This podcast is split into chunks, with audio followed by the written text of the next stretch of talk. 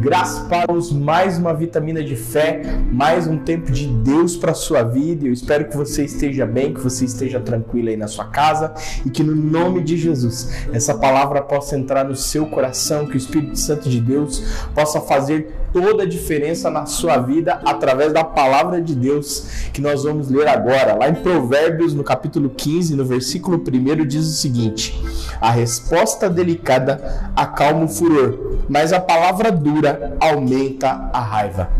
Meu irmão, minha irmã, eu quero falar um pouquinho sobre vida prática de evangelho, de dia a dia.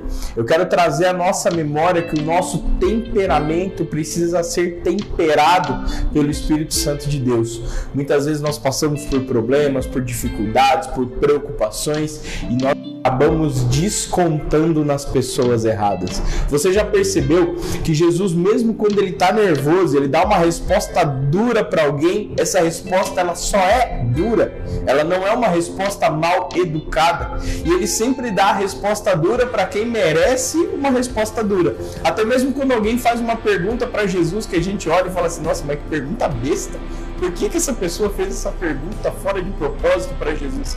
Ele responde com amor, ele responde com carinho. Nicodemos quando pergunta, mas Jesus, como é que eu desse tamanho vou voltar pro ventre da minha mãe? Como é que eu vou nascer de novo? Jesus vai e explica para ele que não é possível o homem voltar à, à, barriga da mãe, mas que ele vai nascer do Espírito de Deus, um novo nascimento de uma nova maneira.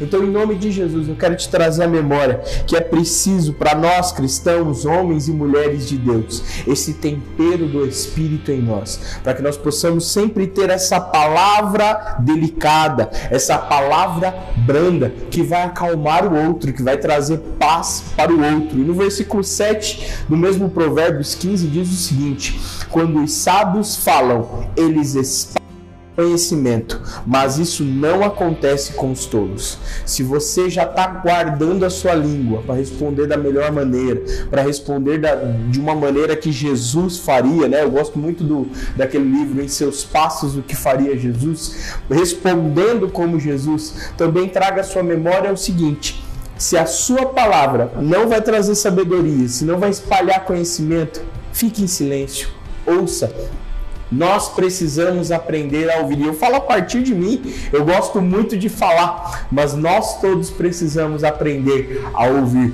para que quando as nossas palavras saírem da nossa boca, elas saiam cheias de conhecimento, cheias de sabedoria, palavras que Jesus falaria, palavras ungidas pelo Espírito Santo de Deus. Guarda isso no seu coração, tenta aplicar isso hoje na sua vida. Se você não conseguir aplicar hoje, amanhã, mas no momento que você receber essa palavra, palavra. Tenta aplicar. Ter palavras brandas, ter palavras de conhecimento, ter palavras inspiradas no seu dia a dia, como coisas naturais, como nós vivemos, como nós fazemos todas as nossas atividades, trabalhar, estudar, criar os nossos filhos, respondermos os nossos pais, que todas essas nossas palavras sejam temperadas pelo poder de Deus. Você pode falar assim: "Ah, mas o meu temperamento não permite isso, eu sou muito estourado, eu sou muito explosivo" que o seu temperamento, que o meu temperamento, ele seja temperado pelo Espírito Santo de Deus, norteado, guiado em nome de Jesus, pelo poder de Deus. Se você também pode dizer assim, ah, mas o meu temperamento é só de ter paz, eu não gosto de, de, de trazer uma palavra um pouco mais dura, eu não gosto de, de de impor um pouco a, a, minha vontade, aquilo que eu penso que é certo. Também pede para o Espírito Santo te levantar um pouco para que todos nós possamos estar em equilíbrio.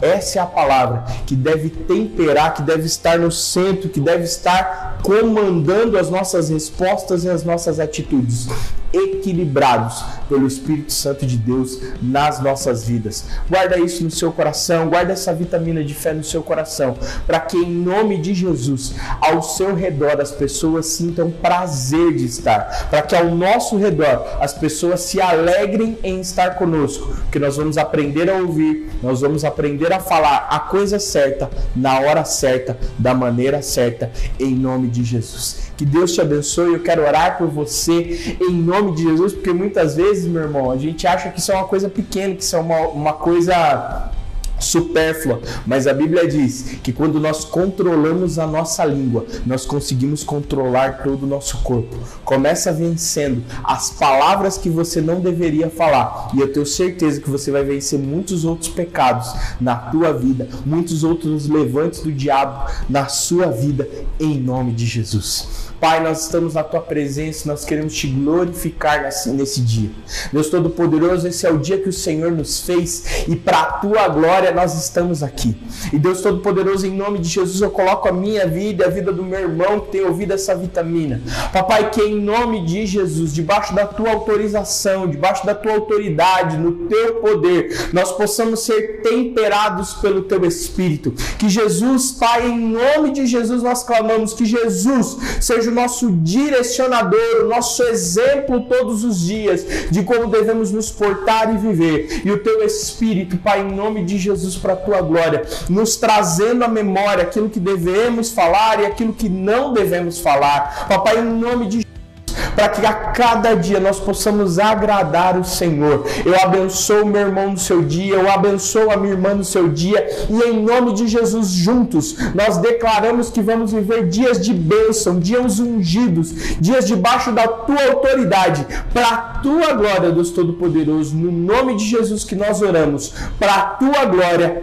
Amém e amém. Que Deus te abençoe. Não se esqueça uma coisa: sextou.